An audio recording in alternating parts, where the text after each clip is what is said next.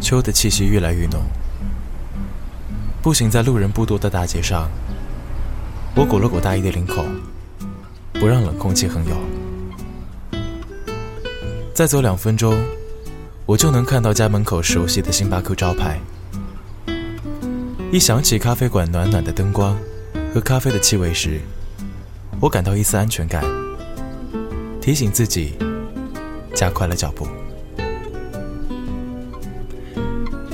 大概是迈出校门后，我才开始青睐城市里的咖啡馆。抛开学生时代固定的起居安排，毕业后的生活有了更多的空档和自在，便有了时间矫情。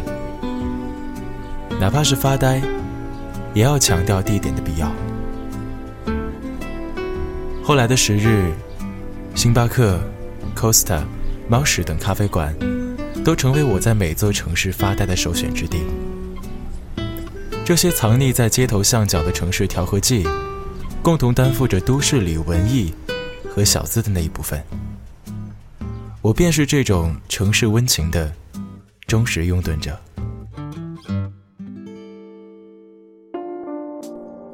咖啡馆吸引人的。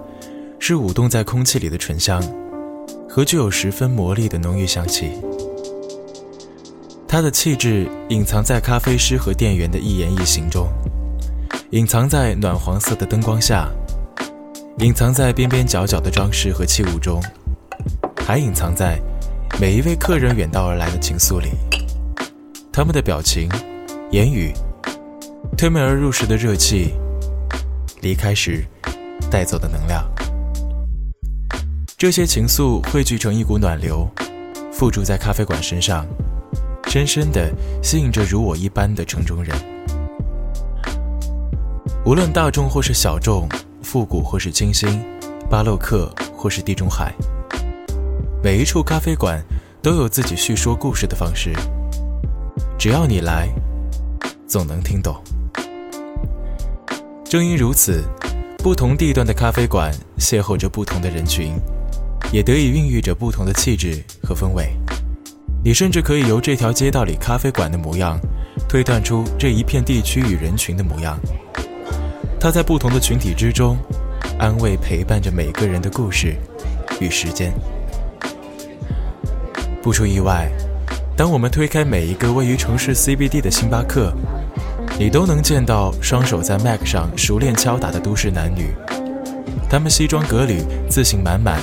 聚精会神地做 PPT 或者处理邮件，偶尔轻抿一口手边的热拿铁，白瓷杯与咖啡勺相碰的声音清脆悦耳，杯中的热气窜升，这已是城市中寻常可见的场景。窗边的女人妆容精致，正低头和咖啡桌对面的友人谈论着什么，不时露出迷人的笑容。角落处有独坐的男士。手提包随意放在卡座一旁，文件夹拿在手上，不时翻阅。咖啡馆则尽心地履行职责，不多发言语，迎接着从办公大楼里抽离出来的人们，完成一场舒服的角色转换之后，元气满满的回到自己的岗位，开始新一轮的工作。对城市精英们来说，咖啡馆像加油站一样，不可或缺。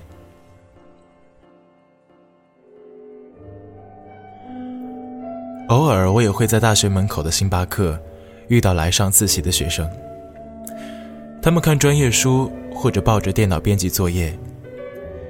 置身于这样一个公共环境，在明知无人关注自己的前提下，依然会有一种被监督的感觉，能大大提高学习效率。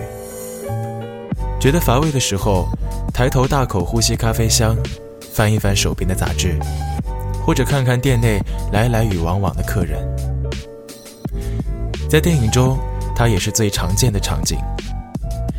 很多重要的情节就发生在这里：怦然心动的相识，深夜的会面，多年之后的重逢，以及关系的疏离和确立，眼泪的崩盘，最揪心的对白。在一方小小的咖啡馆，常常能上演让人铭记很久的镜头与瞬间。有一段时间，我特别喜欢台湾可爱又清新的电视剧和一众小清新电影，其中就不乏发生在咖啡馆的故事，像是《第三十六个故事》、《等一个人咖啡》、《六弄咖啡馆》等等。它一直在发生故事，也一直在被人期待着有故事发生。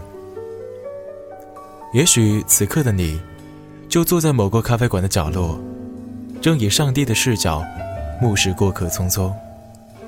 有故事或者没情节，都可以随意脑补。不管以何种姿态，它真实而有力的渗透进了你的生活。在很多年前，让咖啡流行于整个欧洲的土耳其人，曾经用华丽繁复的语言形容这种饮料。它像地狱般黑，像死之般强烈，像爱情般甜美。大文豪巴尔扎克更是视咖啡如命。他说：“咖啡泻到人的胃里，把全身都动员起来。”人的思想列成纵队开路，有如三军的先锋。回忆扛着旗帜跑步前进，率领队伍投入战斗。纸张上墨迹斑斑，这场战役始终倾泻着黑色的液体，有如一个真正的战场，笼罩在黑色的硝烟之中。有人称咖啡馆是为了不被时间消磨而消磨时间的地方。在温暖的午后，或者是安静的晚上，邀上三五好友，点上几杯咖啡，找一个或浪漫雅致或慵懒舒适的位置里发发呆，聊聊天。那些话语会伴随着咖啡香融入记忆中，但日后回想起来，大概也会是香醇而深刻的吧。村上春树曾说。如果一个城市没有愿意开咖啡馆的人，那这个城市无论多有钱，都只是一个内心空虚的城市。所以，无论你在哪座城市生活，无论你是在文化中心的北京，在金融中心的上海，在贸易中心的广州，还是在科技中心的深圳，亦或其他更大的都市，当我们在追逐梦想、努力打拼的同时，我们也需要过着更有质量的生活，并时刻保持内心的温情和有趣。我们期待已久更好的城市生活方式，不如就从一杯咖啡开始吧。我看过多少风景，但是你让我重新认识了优雅，像休假时那种心情。Pleasure is all mine，认识你是我荣幸。So baby alright。我们先开始同行，有一点 old school，反而更脱俗。让我来告诉你，现在社会到处都是一夜情，真正爱情屈指可数。用什么角度来描述。恋爱的配方的要素要素，两颗热的发烫的心和无微不至的照顾。虽然称不上是什么大牌恋爱专家，更没有上市档次公司，只是个饶舌玩家。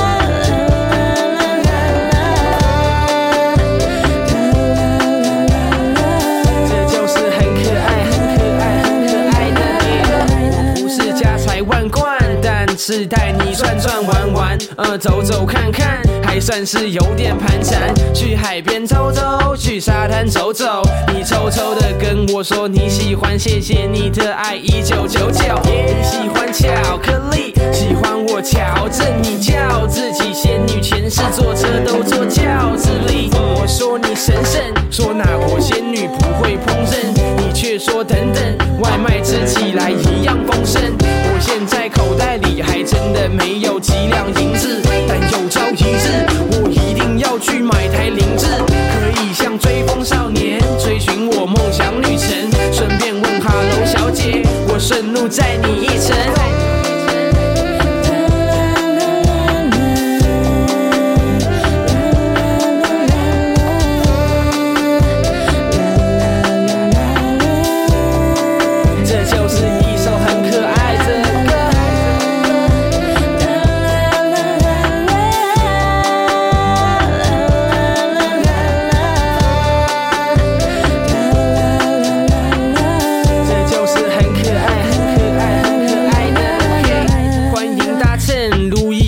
想直达列车，乘客你我和飘进车厢的朦胧夜色。接着列车渐渐飘起，从轨道脱离，伴随着月色，我们脸贴着车窗玻璃，像天真的孩子。你说你应该是走丢的天使，学电视上说你来自双鱼星座。嗯，你是否有听过？